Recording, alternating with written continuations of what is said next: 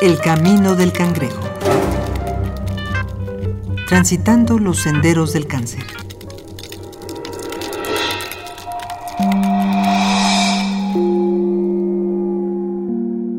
El aire, la comida, la luz, la predisposición genética, el alcohol, el tabaco, la obesidad, la depresión, la edad, todas o quizá ninguna de las anteriores. La principal dificultad para encontrar una cura eficaz para todos los tipos de cáncer es que los especialistas aún no han hallado un factor específico que detone los tumores malignos. Los factores de riesgo son tan diversos como los individuos. La calidad de vida, la condición genética, la exposición a elementos cancerígenos, los cuidados, son los ingredientes de un cóctel que nunca se sirve igual. Si no sabemos de dónde viene el cáncer, ¿realmente podemos construir una cultura de la prevención para evitar enfrentarnos algún día a esta enfermedad? ¿O se trata quizá de una cuestión de buena o mala suerte? Capítulo 3. Causalidades. Doctor Gabriel Minauro. Es muy complejo decir que hay un solo origen del cáncer. De hecho, son muy pocos los tumores malignos de los cuales conocemos el origen. Los factores o el factor conocido más importante para la producción de varios tipos de cáncer es el tabaco. Le sigue el alcohol. Claro, no explican estos dos factores muchísimos otros tumores. El antecedente familiar, la herencia, en algunos tumores, no en todos, puede explicar también la aparición de estos tumores. Eh, la exposición a ciertos factores cancerígenos, como el considerar corleña durante mucho tiempo, La gran cantidad de factores que se suelen enumerar como causas de cáncer se pueden englobar en cuatro grupos, genéticos, ambientales, de hábitos y emocionales. Aunque el cáncer es una enfermedad que se origina en los genes, eso no lo determina como una enfermedad hereditaria. Se ha comprobado que algunas familias tienen una carga genética determinante, pero estos casos representan menos del 10% de los cánceres registrados.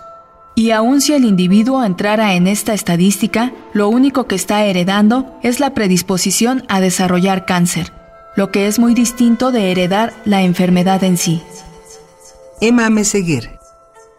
Bueno, más que acercamiento fue una vivencia con mi padre. Mi padre murió de leucemia a los 45 años, casi 55 en dos meses se fue y esa fue mi primera vivencia fuerte, porque bueno, pues el centro de mi vida era el, eh, mi padre.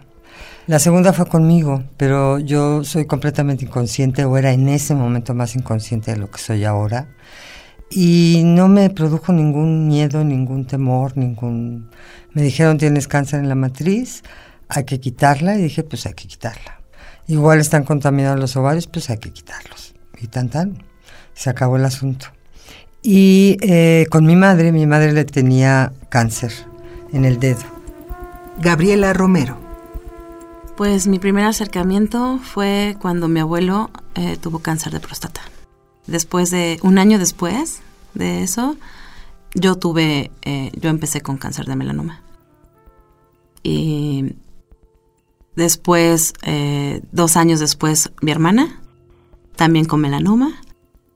Eh, ella falleció. Eh, después, dos años después, eh, mi madre también tuvo melanoma. Y el año pasado, mi padre, cáncer de pulmón.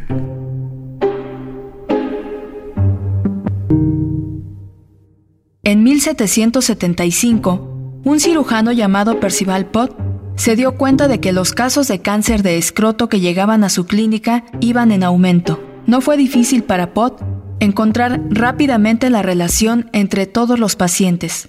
Pertenecían a una misma clase social de escasos recursos, en muchos casos huérfanos, y que laboraban como desollinadores. Lo que sí tardó en hallar fue la relación entre su oficio y la condición médica. Pero la relación entre la exposición constante al hollín y el cáncer de escroto en los desollinadores fueron los precedentes para añadir los factores ambientales a la lista de causas para el cáncer.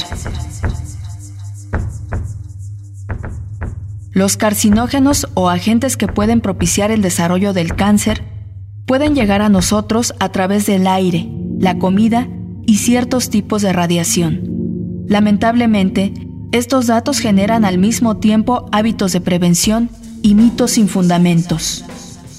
No se ha demostrado en ningún estudio aleatorizado, prospectivo, científico, pues, que hablar por teléfono celular por mucho tiempo genere cáncer, ni el microondas.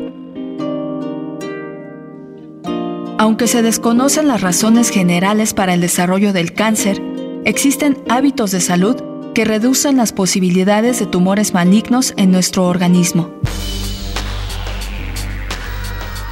No consumir tabaco de ninguna forma.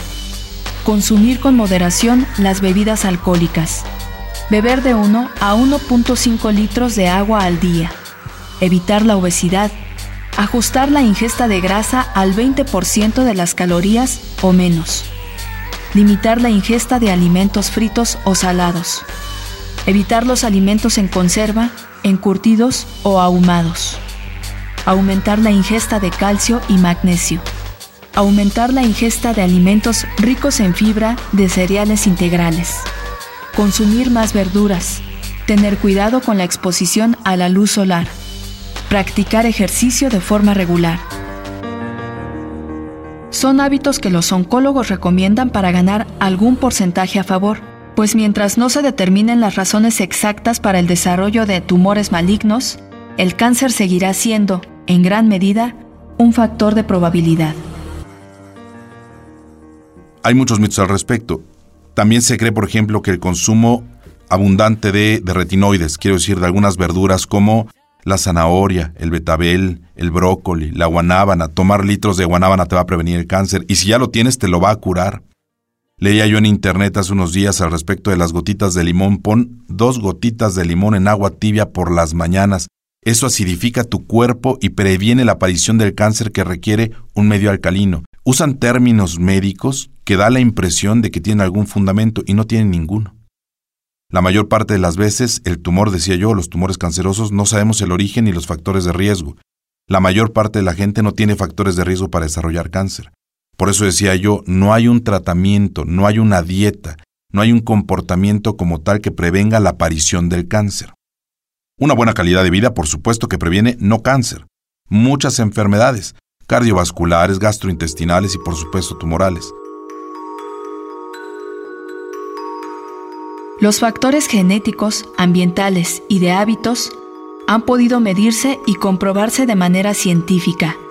Los expertos deben aferrarse a lo tangible para desarrollar el tratamiento de una enfermedad tan delicada y procuran no dejar espacio a suposiciones. Sin embargo, existe un cuarto factor que está cobrando fuerza entre pacientes y especialistas.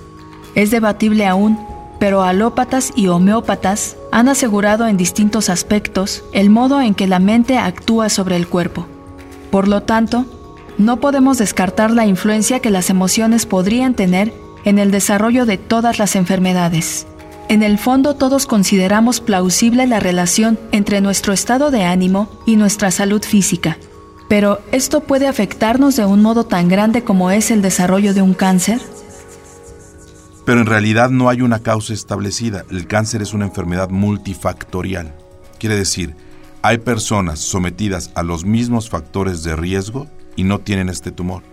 Y hay otras que sin someterse a factores de riesgo desarrollan cáncer y esto es inexplicable. Más bien cada paciente es diferente y cada tipo de tumor es diferente. En este capítulo contamos con la participación de Dr. Gabriel Minauro, cirujano general, oncólogo, especialista en cáncer en cabeza y cuello, y los testimonios de Emma Meseguer y Gabriela Romero. El Camino del Cangrejo es una producción original de Radio UNAM. Voz Dulce García. Guión Mario Conde. Producción Oscar Peralta.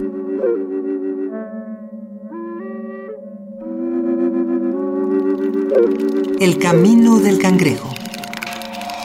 Transitando los senderos del cáncer.